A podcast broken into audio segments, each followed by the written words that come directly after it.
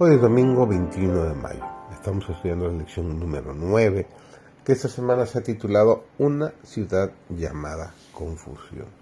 Su servidor David González, nuestro título de estudio para el día de hoy es Dos sistemas opuestos. El Señor está a punto de castigar al mundo por su iniquidad. Está por castigar a las entidades religiosas por su rechazo de la luz y la verdad que les han sido dadas.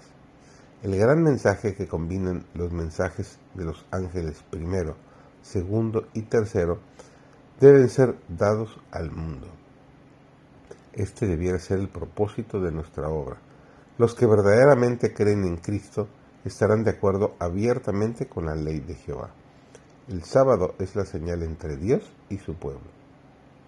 Y debemos hacer que sea visible nuestra conformidad con la ley de Dios observando el sábado.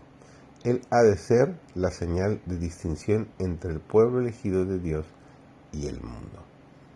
La mujer babilónica de Apocalipsis 17 está descrita como vestida de púrpura y escarlata, y adornada de oro y piedras preciosas y perlas, teniendo en su mano un cáliz de oro, lleno de abominaciones, es decir, las inmundicias de sus fornicaciones, y en su mente tenía un nombre escrito, Misterio, Babilonia la Grande, madre de las rameras.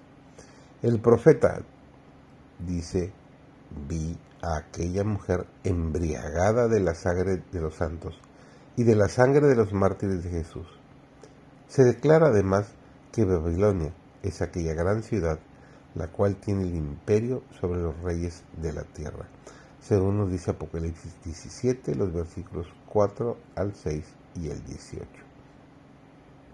La potencia que por tantos siglos dominó con despotismo sobre los monarcas de la cristiandad es Roma.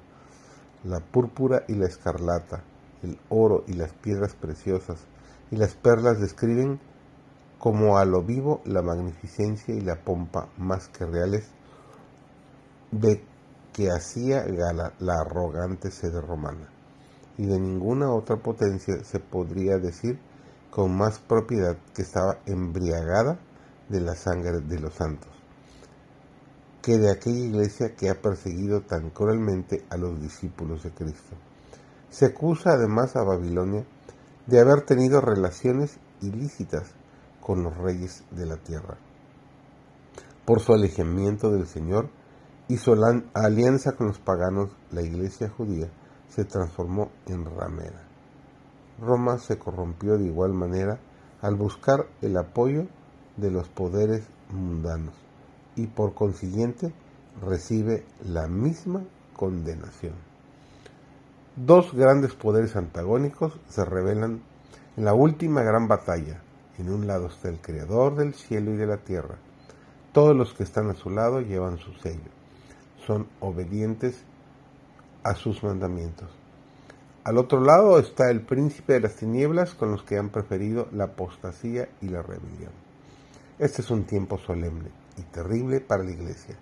Los ángeles ya están ceñidos, esperando el mandato de Dios para derramar sus copas de ira sobre el mundo.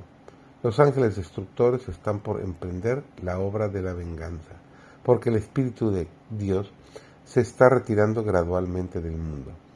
Satanás también está preparando sus fuerzas del mal saliendo a los reyes de la tierra en todo el mundo para reunirlos bajo su bandera y prepararlos para la batalla de aquel gran día del Dios Todopoderoso. Satanás hará entonces enormes esfuerzos para obtener el dominio en el último gran conflicto se sacarán a la luz principios fundamentales y habrá que tomar decisiones con respecto a ellos. El escepticismo está prevaleciendo por todas partes. La impiedad abunda. La fe de los miembros de la Iglesia será probada en forma individual como si no hubiera otra persona en el mundo. Preparémonos para mantenernos firmes en esos días finales y lograr el triunfo y vivir con nuestro Señor eternamente.